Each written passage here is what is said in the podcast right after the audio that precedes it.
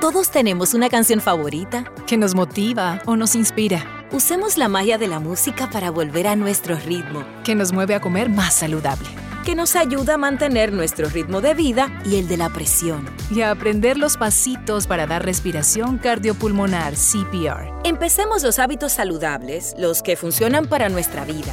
La American Heart Association está aquí para darnos la mano. Vuelve a tu ritmo. heart.org, diagonal ritmo.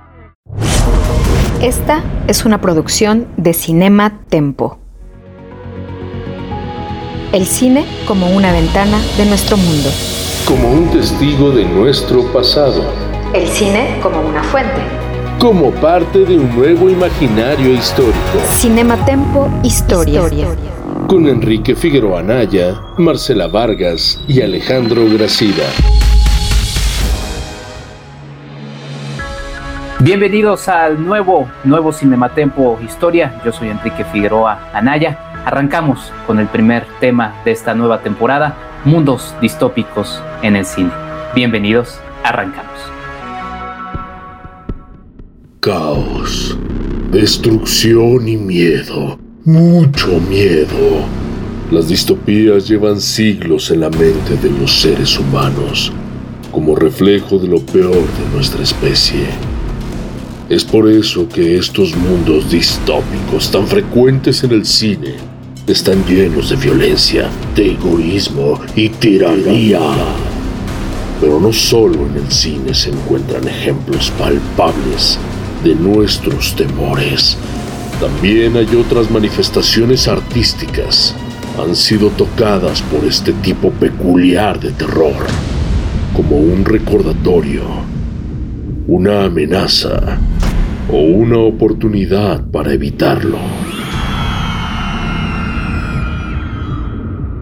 El tríptico del Bosco, conocido como el Jardín de las Delicias, pintado a principios del siglo XVI, es considerado una de las primeras representaciones de estos mundos opuestos a las utopías. Una miradita rápida al cuadro nos dará una idea clara de un espacio en el que no nos gustaría estar jamás. Bestias que se matan entre sí, animales inimaginables copulando con plantas, un gran monstruo azul defecando cuerpos. Estos son algunos de los elementos propuestos por el pintor flamenco en un mundo palpablemente disfuncional. En el siglo XIX, en Los Endemoniados, Fyodor Dostoyevsky advertía de mundos autoritarios donde tiranos revolucionarios destruyen una ciudad sin dejar forma o pistas para reconstruir ni recordar de qué se trataba el orden. Claro, ¿quién podría culpar al buen Fyodor después de que fue condenado a muerte y le cambiaron la condena cuando ya estaba frente al batallón de fusilamiento con los ojos vendados? Entonces, si la probadita de muerte y fin jalan el gatillo para plasmar mundos distópicos, tendremos muy claro el boom de estos productos culturales después de ambas guerras mundiales y de la Guerra Fría. Millones de muertos, bombas atómicas y nuevas formas dictatoriales inspiraron obras literarias obligadas como 1984 de George Orwell.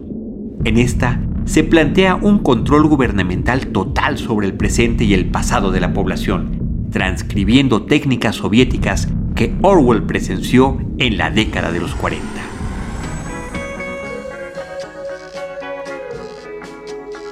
Pero la distopía también se escuchaba en el siglo XX. Un buen ejemplo es la mítica canción de The Rolling Stones, Give Me Shelter, la cual, en palabras de Jagger, es apocalíptica. El fin del mundo está en un solo balazo. En este siglo tan peculiar, la distopía adquiere una nueva cualidad, la aceptación de sus posibles víctimas. R.E.M. nos dice, es el fin del mundo como lo conocemos, y me siento bien. O Talking Heads, en Road to Nowhere, aceptando con alegría el inminente fin que se vislumbra en el horizonte.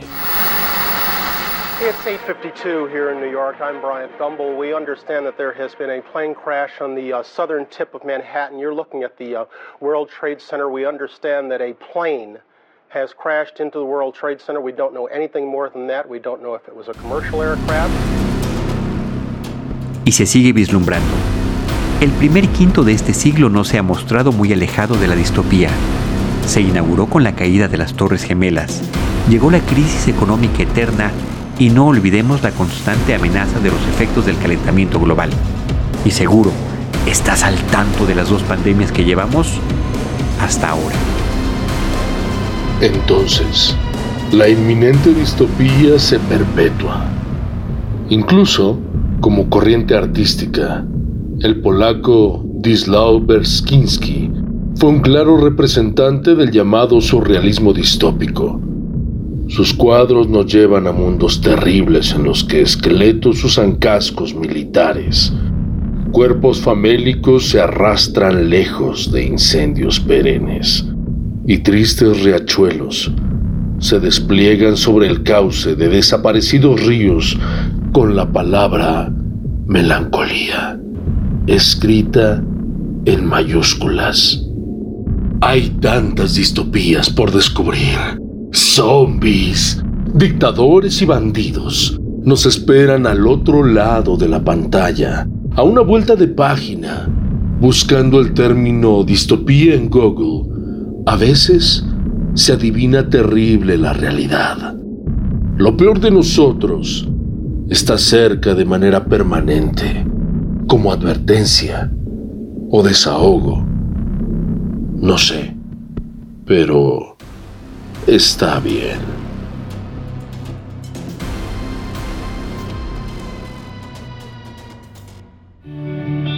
Bienvenidos al nuevo Cinematempo Historia. Mi nombre es Enrique Figueroa Anaya. Me da muchísimo gusto darles la bienvenida en esta, en esta nueva etapa. Eh, estamos eh, yendo simultáneamente en un formato de video y en un formato de audio. Verán que cada uno de estos tiene sus eh, detalles que los invitamos a seguir. Y le doy la bienvenida a mi nuevo equipo. primero comenzando con las damas, mi querida amiga periodista, muy admirada, Marcela Vargas. Marce, ¿cómo estás? Bienvenida a este nuevo Cinema Tempo.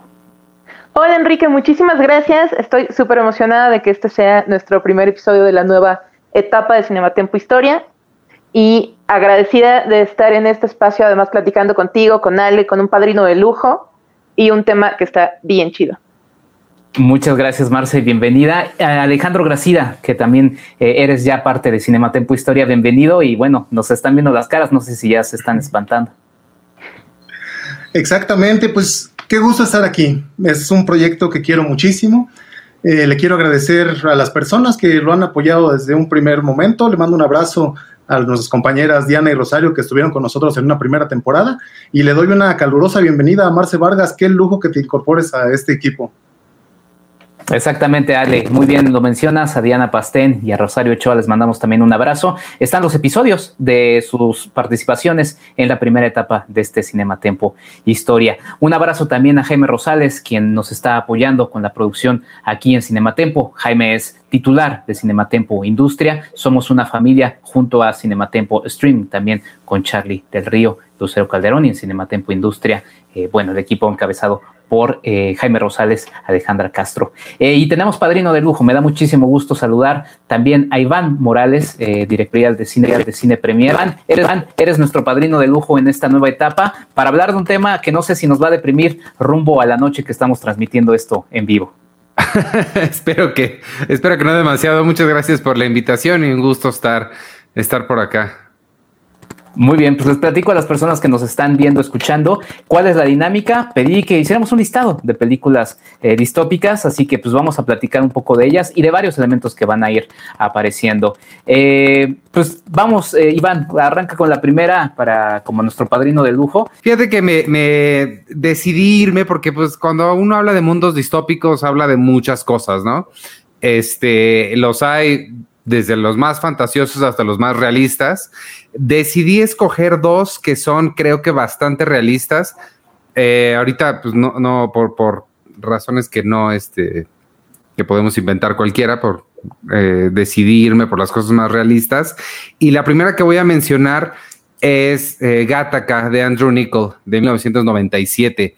No es necesariamente lo que uno pensaría cuando, cuando dice la, la frase cine distópico o películas de un futuro distópico, pero si lo piensas, y, no tanto, nada más lo piensas un poquito, creo que es, es bastante distópico este mundo que presenta Andrew Nichol en el que los bebés son pues básicamente diseñados, diseñados a partir de la genética. Los padres de este, de este futuro pueden decidir qué cualidades quieren que tengan sus hijos, que, a qué los quieren predisponer en la vida. Obviamente ya no existen las, pues las enfermedades, este, o, muchas de las enfermedades ya, ya, no existen y la gente está predispuesta desde que nace para ciertos, ciertos trabajos, ciertas labores.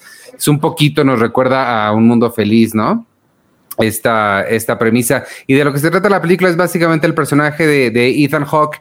Es un chavo que nace libre. Eh, no, me acuerdo exactamente cuál es el término que tienen, pero es algo así como libres, porque nació natural y se hace, se hace pasar por, un, por una de estas personas que está ingenieriada para cumplir alguno de sus sueños. Creo que, creo que me parece una, una película muy, muy interesante de un futuro que está muy cercano, ¿no? Ahorita sí tenemos ciertos candados en la, en la ciencia que están previniendo a gente de, de hacer este tipo de experimentos de genética con humanos, a pesar de que a principios de año en Japón hubo un, una, no me acuerdo si fue Japón o China, una persona que, que lo hizo y este y pues terminó en la cárcel, ¿no? Porque sí está ahorita al menos muy penalizado cualquier tipo de experimentación de este tipo, pero que no nos sorprenda que en un par de años podamos em, empezar a tomar decisiones y que es una es una línea muy fina, ¿no? empieza con algo muy fácil que es ojos verdes, ¿no? Quiero que mi hijo tenga ojos verdes o que no tenga el pelo chino por alguna razón o, o algo incluso más noble que es en mi familia hay, no sé, este, propensidad a la diabetes o, a problemas cardíacos y que no tenga eso, ¿no? Pero eso te lleva a cosas muy, muy peligrosas. Pues justo me voy con otro tipo de control que es, digo, ya la mencionamos un poco en, en la cápsula de introducción, pero una de las películas que yo elegí es 1984 de Michael Radford, estrenada, filmada y estrenada en 1984. Esta película que se ha convertido en completamente icónica basada, por supuesto, en la novela de Orwell, en la que vemos un control no solo gubernamental a, un nivel militar, sino un control del pensamiento, un control de cómo hablamos. Es decir, en esta película que además tiene unas cuestiones cinematográficas súper interesantes, la foto es de Roger Dickens, que, mm, bueno, originalmente la película querían filmarla en blanco y negro, pero pues ya saben, siempre hay esta cuestión de, de, oye, pero pues una película sin colores puede no ser la más atractiva. Entonces la, la casa productora dijo que no, que por favor no hicieran eso, pero tomaron un estilo, una técnica llamada bleach bypass, que le quita la saturación a los colores de la cinta y nos da esta perspectiva, nos da este, estos tonos como casi de archivo histórico casi dándonos una noción de que este futuro distópico es algo que quizá ya está en marcha. En ella vemos a John Hurt, que además la elegí porque la otra película que elegí también tiene una conexión aquí interesante, pero vemos a John Hurt como este protagonista, Winston, que muestra la más ligera rebeldía, descubre en el amor una posibilidad de ser distinto. Una vez más, esas imperfecciones que nos hacen humanos, lo empiezan a mover, lo empiezan a mover cuestiones no solo de emociones, sino también ideológicas, políticas, y a partir de su historia como individuo y de cómo el gobierno, al darse cuenta de lo que está pasando con una persona, nota que podría quebrarse, podría ser una ficha de dominó que impulsara a otras, quiebra su espíritu completamente y encuentra la manera para detener ese cambio pero sin dejar de tener el, sin dejar de hacerlo, digamos, un ejemplo vivo de todo lo que te puede pasar si te sueltas y te liberas de ese control. 1984 es una película que a mí particularmente me, me fricó mucho cuando la vi, que además la vi como en la secundaria o la prepa. Y creo que además se ha convertido en un referente indiscutible para mucho cine que vino después. Y es, y es interesante además porque pues tiene, resuena mucho el día de hoy. Es decir, la novela se escribe en los 40, pero sucede en, en los 80, pero al día de hoy tantos años después, sigue resonando en nosotros. Toda la cuestión de la policía del pensamiento, de la neolengua, de, de ver cómo somos sujetos de, escrutinio todo el tiempo y nosotros mismos nos prestamos a ello. Vaya, en 1984, en la película, tanto como en la novela, no es precisamente que nosotros tuviéramos un celular y le dijéramos a todo el mundo dónde estamos todo el tiempo, no hemos contribuido a esa, a esa vigilancia constante pero creo que es una gran película y que nos permite ver esa otra óptica de control de los mundos distópicos perfectamente ordenados e impolutos. La película que quiero comentar y que quiero recomendar encarecidamente es Soylent Green, ¿no? Este, esta película que es del año de 1973, es la adaptación de un libro que se llama Hagan sitio, hagan sitio de Harry Harrison, este, protagonizada por Charlton Heston y que la tradujeron maravillosamente, ¿no? Como cuando el destino nos alcance. Y me encanta porque creo que ya lleva implícito en el título esta condena, ¿no? Este, por si fuera poco, está ambientada en el año 2022, nos falta muy poquito para estar ahí. Obviamente Nueva York, que es como el epicentro de toda catástrofe en el mundo. Es un mundo sobrepoblado donde ha ocurrido este, una devastación, una catástrofe ecológica el agua y la tierra están totalmente contaminadas, es un ambiente muy tóxico, muy tóxico donde no hay, no se permite el crecimiento de ningún tipo de vida eh, animal y vegetal, ¿no? Más que la, la supervivencia humana. Y pues, obviamente, lo que no ha dejado de existir es la concentración de riqueza, ¿no? Hay un mundo donde todavía persisten algunos multimillonarios que detentan todo lo que queda. Y es en este ambiente donde Charlton Heston actúa como el detective Turner, un policía encargado de, investigar asesinatos, pero también tiene que hacer la de antibotines porque no hay ni presupuesto para contratar policías en este mundo, ¿no? Este, todo comienza con el asesinato de un político retirado, de William Simonson, y un, que es uno de los hombres más ricos. Y entonces el detective comienza a indagar y en sus pesquisas lo que hace es llegar hasta una poderosa industria, ¿no? Una industria Soylent, que es la empresa encargada de alimentar a más de la mitad del mundo, de la población humana, y el resultado es sorprendente, no, no hay que contarlo, ¿no? Yo creo que hay que ver la película y con eso. Eh, creo que creo que sí, eso es una película extraordinaria, sobre todo en lo que, por lo que dice, no, yo la verdad no he, no he leído la novela, este, pero al menos la película es de estas obras que tú ves y no es tanto la película en sí, sino lo que está diciendo. Creo que ahorita ya sí el, el, el tiempo la alcanzó. sí se, se, se, le nota la, no, no es tan atemporal como, como otras obras de, del mismo Charlton Heston, como este, creo que el, el, planeta de los simios, por ejemplo, creo que aguanta un poquito más el, el paso del tiempo.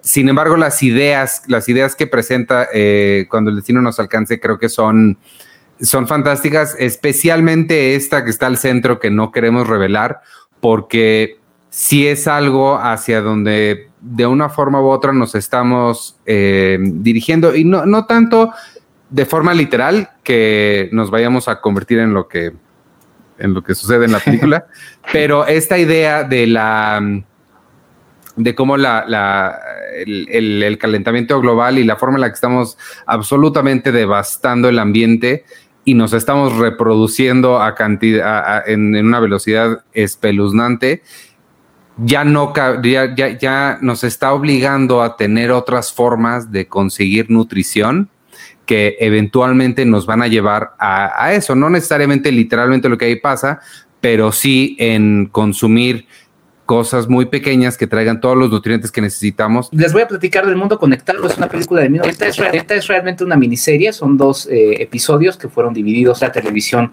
alemana, alemana de los años 70 y el sale Rainer, Rainer eh, Werner Fassbinder, ¿no? Eh, la, la película se llama en, en, en alemán Welt am Draht y ella nos presenta, presenta un científico que está, que está a cargo de un programa de que se llama, Simula. El señor Folmer, es el responsable de esta, de esta, de esta, de este programa. Y lo que terminamos viendo es que, viendo es que este hombre, hombre una circunstancia bastante, bastante, bastante extraña. Lo reemplaza, reemplaza el nombre eh, Stigler, Stigler quien eh, termina siendo un viejo compañero eh, de Folmer. Esa indaga las, razón, las razones por las que Folmer termina eh, de, una forma, extraña. Conoce a un hombre llamado Gunther Lause, que es el director de seguridad de este centro de, investigación que está a cargo es de, de, Simulacron, así se llama este programa de simulación.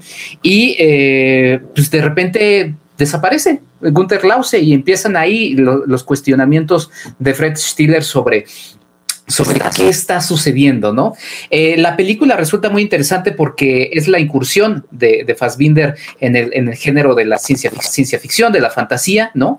Eh, ya era un realizador que venía, manejando temas eh, filosóficas, pero se adentra en este universo que además resulta muy interesante adentrarse en estas películas porque pues son como retratos justamente de futuros que no fueron, ¿no?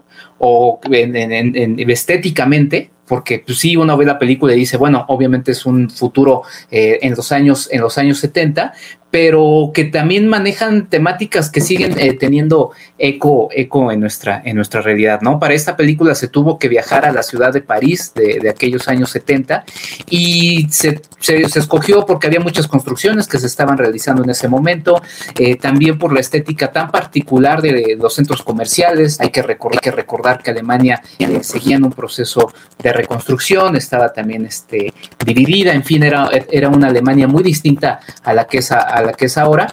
Y, me pareció muy interesante porque si hay un mundo artificial que se crea en este, en este mundo de simulación. Eh, se conecta a uno colocándose un casco, se ve a través de, a través de pantallas, que es lo que está sucediendo en ese, en ese universo simulado. Imaginemos que estamos creando un videojuego y que de repente esas, esas circuitos, porque es algo que termina eh, teniendo eco a lo largo de la película, es, son circuitos, son vidas que están eh, presentadas. Es una película que durante mucho tiempo no se pudo revisar porque no tuvo una copia en, los formatos caseros que, antecedieron al, DVD, ¿no? Por ejemplo, el VHS.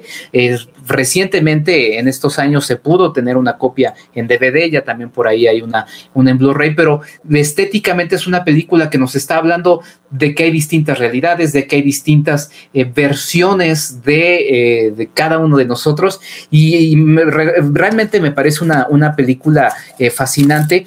Además de que también termina siendo muy importante en la historia de, eh, del cine en la televisión, porque de alguna manera es como una antecesora o la precursora de lo que termina eh, siendo el formato de miniserie en la televisión, ¿no? Entonces eh, termina abriendo aristas, aristas sobre la historia de este formato y pues nada, se, la, la película está basada en un libro eh, que, se llama Simulacron 3 eh, y hubo eh, de, Daniel F. Galullo y hubo un remake en 1999, curiosamente, que se llamó The 13th Floor y que bueno, pues no pasó tan a la historia esta película porque pues otra película se estrenó en 1999 con temáticas similares. Pero bueno, ahí está nada más y nada menos que El Mundo Conectado, Beltandrat de Rainer Werner Fassbinder arroba Cinema Tempo en Twitter y Facebook. Rescatar, restaurar, catalogar, preservar y difundir. Filmoteca UNAM. En Cinema Tempo. La Filmoteca de la UNAM se une este mes de septiembre como sede de la decimoquinta edición del Festival Internacional de Cortometrajes Shorts México. ¿Qué tipo de cortos se exhiben en el marco del festival? Pues uno se puede encontrar de todo, documentales, surrealismo, encierro, amistad, terror, amor y todo lo demás que quieras ver. En este 2020 se recibieron más de 4.000 shorts de diversas partes del mundo y se exhiben propuestas de 54 países, entre los que destacan Alemania, Chile, Colombia, Austria y Brasil. Pero para que no te pierdas las casi mil opciones incluidas en el festival, hay nueve grandes programas. Entre ellos destacan Queer Shorts, especializado en temas de diversidad sexual, cortitos para el niño que toma clases en casa o para el niño oculto en tu corazón. Fun Shorts, para sacar la carcajada que tienes atrapada en la garganta desde marzo. Y Fantascorto, en el que podrás encontrar esas historias de terror, fantasía y ciencia ficción que necesitas para salir en corto del encierro. Pero hay pandemia, no puedo ir. Este festival está ideado para las condiciones actuales por las que atraviesa el mundo, así que no te desesperes si no puedes ir a alguna de las sedes del evento. Este año, como nunca, hay 44 sedes virtuales repartidas en redes sociales, servicios de streaming y canales abiertos de televisión que te permiten disfrutar del contenido desde tu casa en pijama. Pero no solo de cortometrajes vive el cinéfilo que hay en ti. También el festival programó talleres, pláticas, homenajes y conferencias que giran alrededor del nada breve mundo del short film. Actores, directores, periodistas y hasta expertos en leyes dan variedad a esta propuesta. Aquí nos gusta la historia y la Filmoteca no se olvidó de nosotros. Se puso muy guapa para continuar la celebración de sus 60 años y exhibe en Shorts México 20 cortos que recuerdan y celebran la historia de este país. ¿Qué tal ver desde tu casa a Zapata y a Villa en la Ciudad de México? O hasta desquitar un poco de lo que este año perdimos con los Juegos Olímpicos de Tokio 2020, redescubriendo los Juegos Olímpicos de México 68. Shorts México tiene la receta para que te entretengas un rato. Vinguea en corto, consulta el amplio catálogo en la página de la Filmoteca y quédate pegado a las redes sociales del festival. ¿Y qué más tienes sobre la mesa, Iván? Este, la otra que, la otra que escogí, justamente ahorita medio no mencionaste, pero me mencionaste ahí Matrix, que no es la que escogí, pero también está en mi lista. Este, no, la que escogí es una película de 2010, me diste como límite 10 años y esta apenas entró. Y cuando estaba haciendo esta investigación, acabamos de hacer en Cine Premier nuestra lista con las mejores películas de la década, empezando en 2010, y me estoy dando la arrepentida de mi vida de no haber metido esta, porque no me fijé que estaba. Y es Nunca me abandones de 2010 de Mark Romanek, eh, oh. Never Let Me Go, basada en una novela de Kazuo Ishiguro.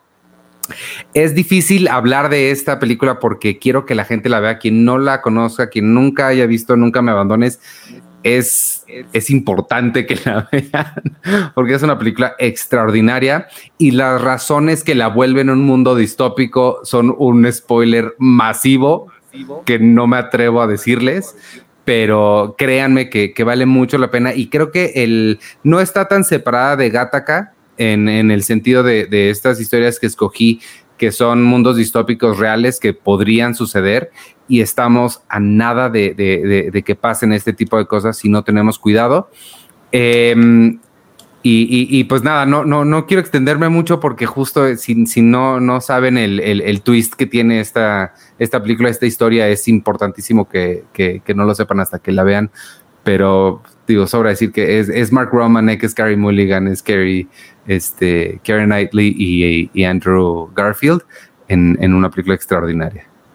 Pues eh, primero, eh, algo que me gustaría agregar sobre Never Let Me Go es que precisamente, que es algo que también hace Gattaca, aborda las relaciones humanas, como que toda esa intimidad, esa personalidad que puedes tener en un mundo tan complejo como los que presentan ambas películas. Y creo que sin ese lazo de humanidad, esas relaciones tan cercanas entre los personajes principales, se perdería completamente todo el, todo el concepto de la historia, dejaría de ser importante si no hubiera esa humanidad. Además tiene un elenco precioso, en el que también está Dom Hal Gleason, que es fantástico. Entonces sí, gran, gran elección. Creo que también está en mi lista, es que justo cuando estábamos platicando para preparar este episodio, llegamos a, la junta, Quique, Ali y yo, así con nuestra lista de películas. Entonces, ¿cuántas están en tu lista? Pues yo traigo 15. Ok, necesitamos reducirlo como a dos. Entonces, qué, qué bueno que haya toda esta diversidad de intereses. Y una de las que, de las películas que sí quedaron en mi top, y que creo que no va a ser la que Kike cree que iba a ser, pero elegí B for Vendetta por una razón muy importante, que es su vínculo tan cercano con 1984. Es decir, estas películas las separan como 30 años, no, con 20 años, 20 años, sí, perdón, me pasé un poco. Las separan 20 años y sin embargo son reflejos. Es decir, V for Vendetta está basada en una novela gráfica que se publicó entre 1982 y 1985 de Alan Moore, que es también un, un máster de muchas maneras, pero esta película la dirige James McTeague. Sin embargo, creo que casi nadie se acuerda de James McTeague cuando habla de Before Vendetta. Todo es siempre las Wachowski, que finalmente pues ellas producen, ellas escribieron el guion, hicieron el tratamiento del guion, de hecho, antes de presentar la propuesta de Matrix, hicieron un primer tratamiento ahí a mediados de los 90, que apenas habían pasado unos 10, 12 años de la publicación de esta novela gráfica, y de alguna manera retoman esta historia que está inspirada en el tacherismo en el Reino Unido, en un momento de crisis muy compleja para ese país, y la transforman en un discurso político sobre el presente, sobre los primeros años del siglo XXI, partiendo de temas muy similares. Es decir, así como la V for Vendetta de la novela gráfica es una respuesta a la complejidad bélica y económica de los años 80, de principios de los años 80, V for Vendetta, la película, se convierte en una respuesta a la crisis económica, política, bélica, incluso de, de género de principios de los 2000. Es un mundo post 11 de septiembre, es un mundo en el que el terrorismo es el enemigo número uno, en el que las personas que son diferentes ya no es solamente quien no sea ario, son razas específicas, son las personas de Medio Oriente, son las personas LGBT, es decir, hay una serie de minorías a las que además pertenecen las hermanas Wachowski, que en ese momento tal vez no era tan claro, pero retoman estas ideas que precisamente hicieron de Before Vendetta como novela gráfica un clásico del género y las transforman en un discurso actual, que de hecho ese fue el problema con Alan Moore, porque el autor original, el autor de la novela gráfica, se deslindó completamente de esta versión cinematográfica, porque para él lo importante en su momento era mostrar el choque de dos extremos políticos, del totalitarismo y del anarquismo. Y pues sí, por supuesto, pasado por el filtro occidental estadounidense más capitalista de las Wachowski, pues sí, Before Vendetta, la película se convierte en algo bastante distinto en cuanto a discurso político, pero tiene, además de, una inspiración muy evidente estética, en 1984, toma a quien fuera el protagonista de aquella película de Michael Radford y lo convierte en el villano de la película de James McTeague. Porque es el mismo actor, es John Hurt y es intencionalmente seleccionado como el canciller Adam Sutler para la película de, de James McTeague y de las hermanas Wachowski, un poco también para recordar esa máxima de si no tenemos cuidado nos convertimos en aquello que juramos destruir. Entonces vemos a John Hurt como este canciller, como este villano caricaturesco incluso, que quiere tener un control total en un mundo post-apocalíptico en el que un, en la versión fílmica en el que un virus arrasó con gran parte de la humanidad y en el que su partido, a pesar de haber llegado al poder de manera, digamos, legal a través de una elección, de una votación democrática, abraza el poder y, se niega a soltarlo. Y vemos a, este antihéroe un poco que es V, que es Hugo Weaving, que a su vez en Matrix interpreta al villano, interpreta esa representación de la autoridad controladora. Aquí es el liberador, aquí es la persona que está luchando para rebelarse y para decirle al sistema, esto no está bien, no estoy de acuerdo con que esto suceda además tiene un gran elenco, tiene a Hugo Weaving, tiene a John Hurt, tiene también a Natalie Portman en una actuación que a mí me parece fascinante. Y bueno, es yo elegí esta película por sus vínculos y por su reflejo con 1984. Yo les quiero recomendar para un fin de semana que tengan las películas de Mad Max. A mí personalmente me encantan este, estas películas, esta tetralogía hasta ahora australiana de George Miller porque me parece que nos muestran una evolución muy interesante de un mundo que desde antes de cualquier catástrofe ya estaba muy enferma, ¿no? Ya estaba llena de psicópatas, eh, interpretada, protagonizada las primeras tres por Mel Gibson, la cuarta la interpreta este Tom Hardy, aunque se me hace que la cuarta ya tendríamos que otorgarle también más bien el papel estelar a Charlize Theron, ¿no? Pero bueno, ahorita llegamos a ello.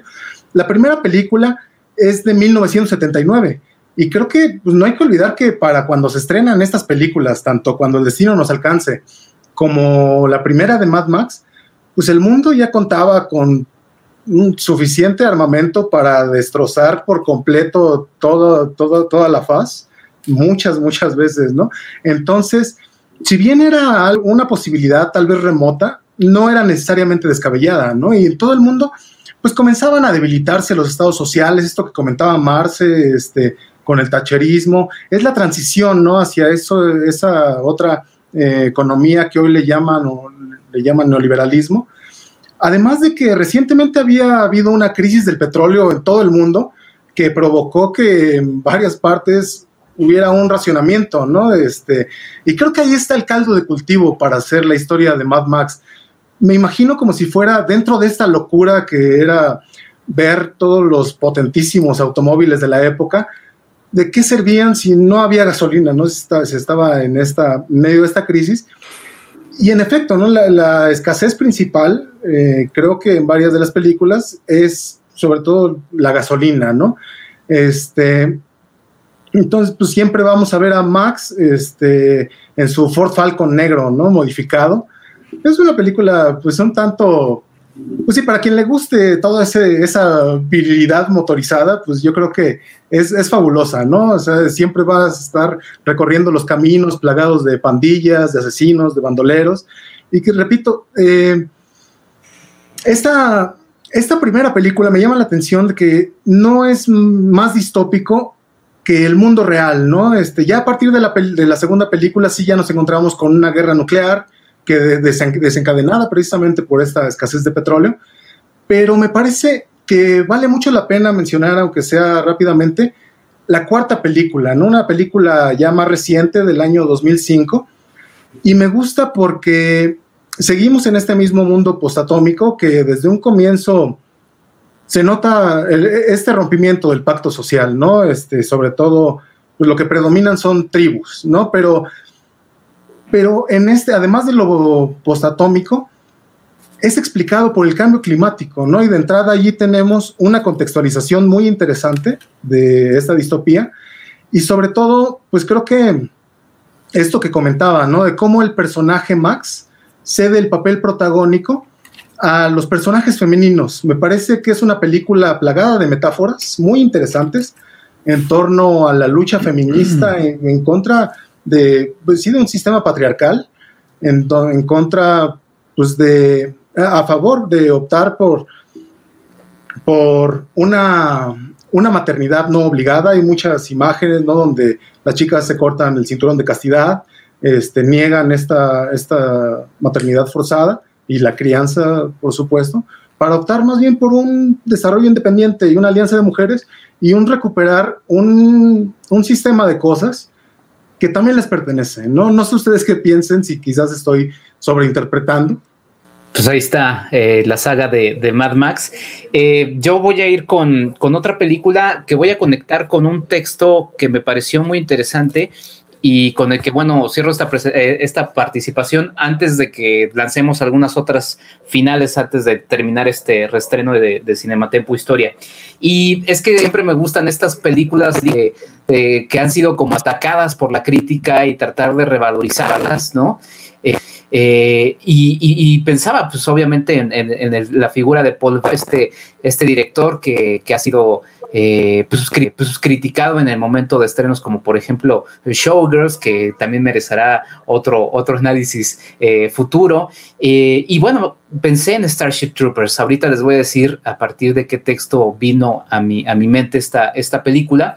la película inicia con esta red federal, ¿no? Esta, estos anuncios de televisión con esta, ya lo mencionaba Ale al inicio de este programa, casi plano por plano pareciera que estamos viendo otra vez la recreación del triunfo de la, de, la película de Riefenstahl, ¿no? y, y pero visiblemente, o sea, sí vemos que es una parodia de muchas cosas. O sea, me, puse a revisar la, la, crítica de aquellos años de, de, de la película y, me encontré con, con, frases bastante interesantes, este, bastante graciosas también por así decirlo, ¿no? Por ejemplo, eh, Roger Ebert la, la, mencionaba como una película infantiloide, ¿no? Eh, por ejemplo, otros, otros este, críticos la, la, la, denostaron por ser eh, demasiado, demasiado falsita. Por ejemplo, Ebert decía unidimensional, la película infantiloide más violenta jamás final, filmada. Scott Rosenberg mencionaba como estúpida hasta la autoderrota. Tybor decía lo que la guerra de las galaxias hubiera sido si la Alemania nazi hubiera ganado la Segunda Guerra Mundial.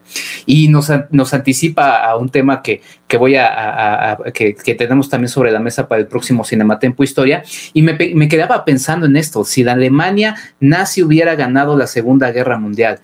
No, pero la ganaron los Estados Unidos y mucho del discurso eh, que está eh, ahí presente en el cine, que ha sido una herramienta de difusión de, distintas ideas, ha sido predominantemente el, hollywoodense. Entonces, ver a este realizador eh, europeo que llega a, un país como los Estados Unidos y se encuentra con una cosa que a él le parece como bastante rara, pues es una interpretación del cine que cuando yo veía esta película hasta me sentía hacer sentir un poco incómodo de las películas que luego me gustan, o sea, me gusta mucho Aliens de James Cameron, pero cuando veía Starship Troopers pensaba en las cosas que me incomodan de Aliens de James Cameron, ¿no?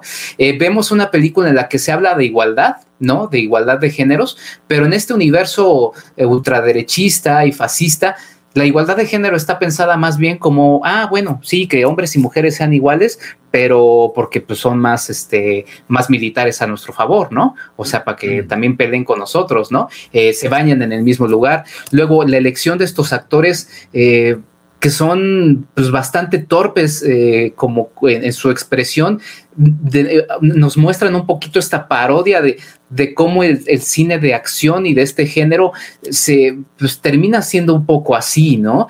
Eh, también es una película que, que, que me pareció muy interesante porque pues está todo este discurso que ahora nos es muy contemporáneo por lo que, por lo que está haciendo eh, Donald Trump, ¿no? Al llamar eh, a, los, a los inmigrantes, pues casi bichos, ¿no? Como se, maneja en esta película, ¿no? Se denosta este asunto. Está presente también el, asunto de las fake news, o sea, me pareció muy interesante. Es una película de 1997 en donde todas estas eh, imágenes de, hay, hay una secuencia de, de la televisión en donde te quieres informar más, te quieres informar más. Entonces hay una escena donde hay una una, matanza de los bichos en contra de los humanos. Y luego se muestran otras imágenes y lo que quieres informar es la forma en la que consumimos ahora información. Le damos clic al siguiente tweet, al siguiente tweet, a la siguiente página. Es una forma ya muy saturada de información que lo único que nos va generando eh, son, son, son, son ideas, este, eh, pues pues muy poco reflexionadas de nuestra realidad, ¿no?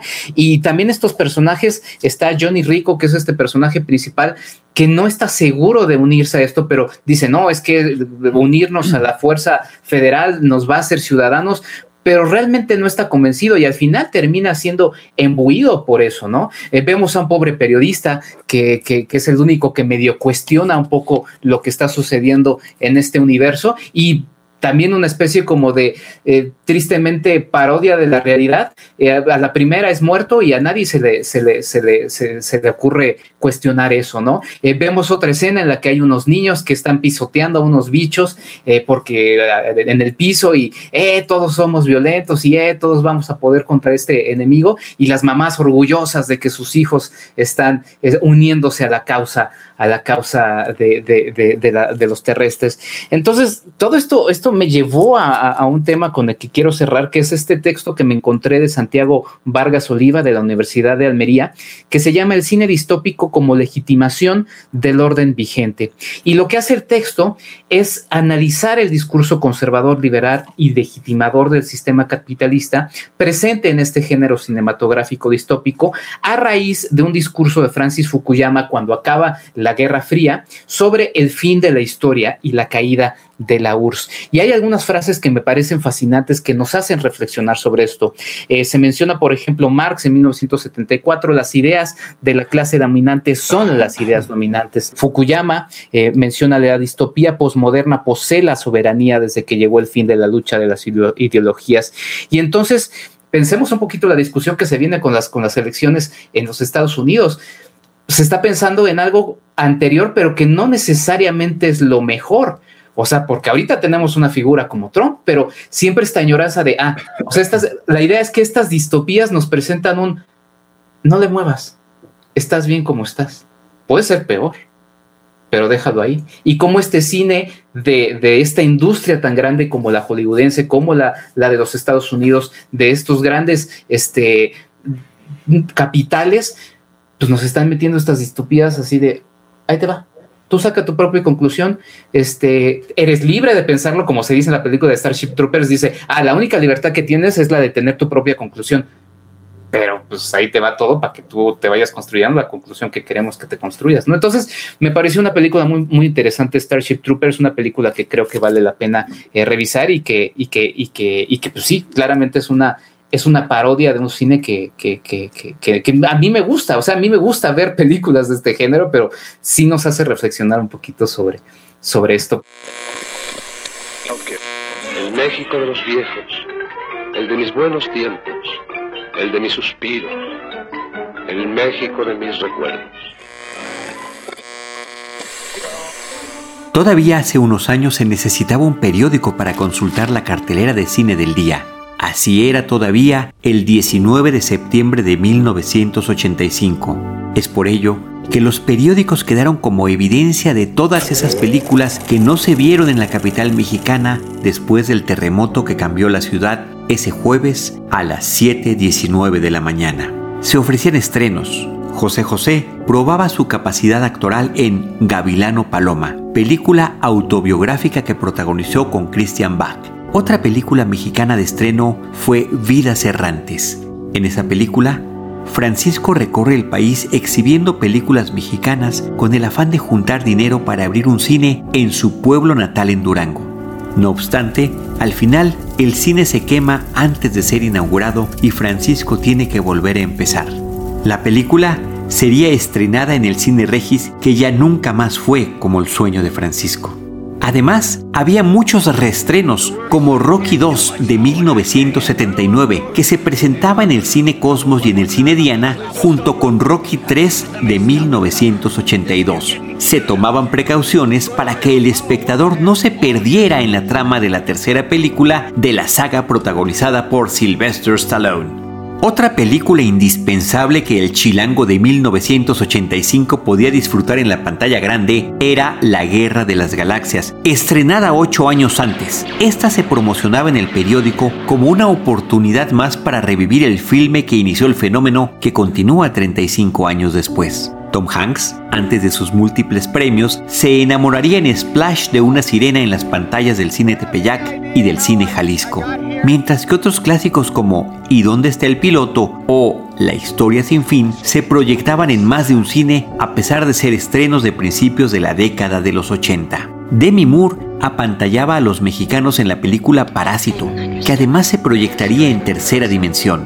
Esta película de 1982 nos puede parecer lejana, pero el planteamiento es familiar a los temas que hoy nos preocupan. Advertía de un futuro distópico posterior a un desastre nuclear en que la situación se agrava cuando un parásito muy contagioso amenaza con destruir lo poco que queda de la humanidad. Mexicano Tú Puedes, con Carmen Salinas, cumplía su segunda semana de exhibición y narraba la lucha de una familia por tener casa propia en la ya sobrepoblada Ciudad de México. José José murió hace casi un año y Christian Bach en febrero de 2019. La mayoría de los cines que se enlistan en la enlutada cartelera de 1985 han desaparecido o cambiado mucho. Pero aquí seguimos, 35 años después, viendo clásicos en plataformas de streaming una y otra vez, luchando por tener casa propia, persiguiendo sueños cinematográficos, cuidándonos de agentes contagiosos y temerosos siempre de septiembre y sus tremores. Arroba Cinema Tempo MX en Instagram. Muchas gracias, muchas gracias a toda la gente que nos ha estado acompañando en este reinicio de, Cinema Tempo Historia. Muchas gracias, Iván, el director editorial eh, de Cine Premier, por, por apadrinar esta nueva etapa. Espero que te la hayas pasado, que te la hayas pasado bien y pues no sé si quieras comentar algo, dónde pueden seguir este el camino de Cine Premier que sigue trabajando de gran manera. No lo dijimos, pero justamente lo que nos también nos trajo este tema fue el número que dedicaron a Volver al Futuro, porque también en la trilogía de Volver al Futuro se nos presenta ahí un mundo distópico, ¿no? Eh, cuéntanos un poquito de qué está trabajando y de que pueden seguir este, consumiendo y adquiriendo la, versión física de Cine eh, sí, claro. Eh, bueno, la de la, que mencionas es esta que agarré de es la de Julio. Este y sí, bueno, pues seguimos seguimos trabajando. Estamos pasando por una época muy complicada, este, pero de alguna forma lo hemos seguido haciendo. Aquí está la, tengo, tengo aquí atrás la nueva, es la de septiembre, se la dedicamos al, cine mexicano, a, la época de oro y a la época actual del cine mexicano. Y este, para conseguir la revista es muy fácil, ahí, ahí mismo en el sitio cinepremier.com.mx, nada más que no se les olvide la E al final que luego me la dejan fuera, cinepremiere.com.mx, o en la tienda en línea que tenemos en el elcolecto.com, ahí está, ahí la pueden comprar eh, ediciones atrasadas, ediciones especiales, tenemos ahí varios paquetes, tenemos gorras, playeras, todo lo que quieran. Y pues nada, este, a mí me pueden seguir en, en arroba Iván Morales. Muchas gracias por, por haberme invitado, me la pasé muy bien. Como siempre se va el tiempo como agua, demasiado rápido. Este, cuando quieran puedo, eh, ahí está, estamos viendo mi Twitter. cuando quieran, este regreso, ustedes inventen, me iba a decir, invítenme y este, muchas gracias, muchas gracias a los tres.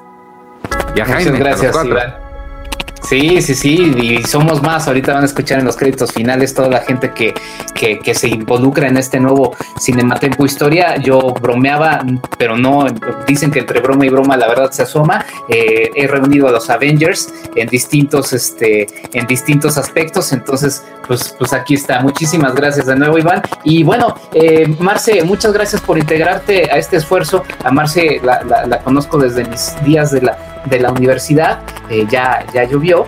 Y bueno, mi querida Marce, muchas gracias por, por, involucrarte. Eh, te admiro mucho y me da mucho gusto que estés en esta nueva familia Cinematempo Historia.